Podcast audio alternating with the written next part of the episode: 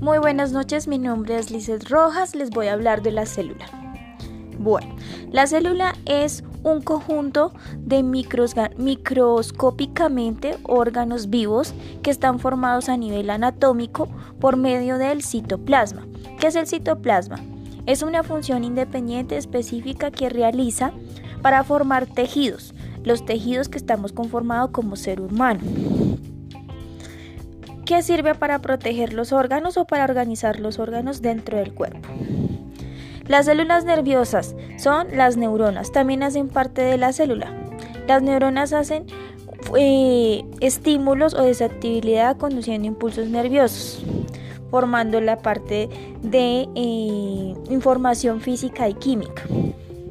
Son órganos sensoriales de respuesta a nivel físico, químico, como impulsos eléctricos, sistema nervioso, eh, el cerebro se informa por medida del citoplasma, que es una sustancia química que viaja por todo el cuerpo para dar información y funcionamiento a todos los órganos.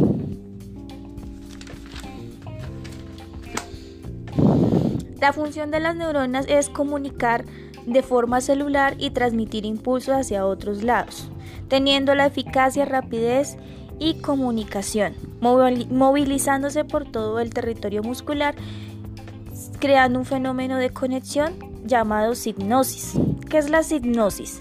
El momento en que transmitimos eh, una carga eléctrica que ha sido llamada por un órgano, como los hechos de sentir eh, tristeza, sentir dolor o escuchar o comunicar es, una, es un fenómeno de emisión. La neurona transmisora es la respuesta química a la sustancia del impulso eléctrico, que es el interpretado por el cerebro.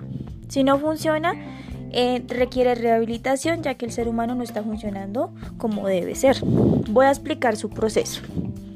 La célula tiene un núcleo. De este núcleo es, sigue el nucleolo, que es la persona transmisora después del núcleo, que es lo que él refiere que necesita el cuerpo. Entonces el núcleo manda al nucleolo para que busque la forma de informar a su resto de organismos qué es lo que solicita o lo que necesita. En esto, en este, el nucleolo va directamente al citoplasma, que es una sustancia química llena de organelos, acuosa, que se transporta por todo el cuerpo, por todos los órganos y por las células que tenemos. Ella cumple esta función de dirigirse al ARN. ¿Qué es el ARN?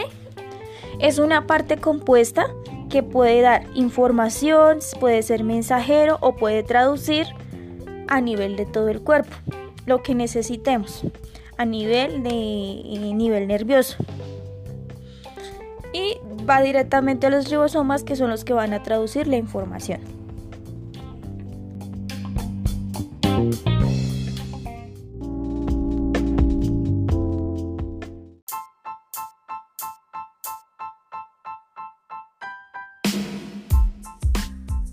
Muy buenas tardes, mi nombre es Liceda Andrea Rojas Villanueva.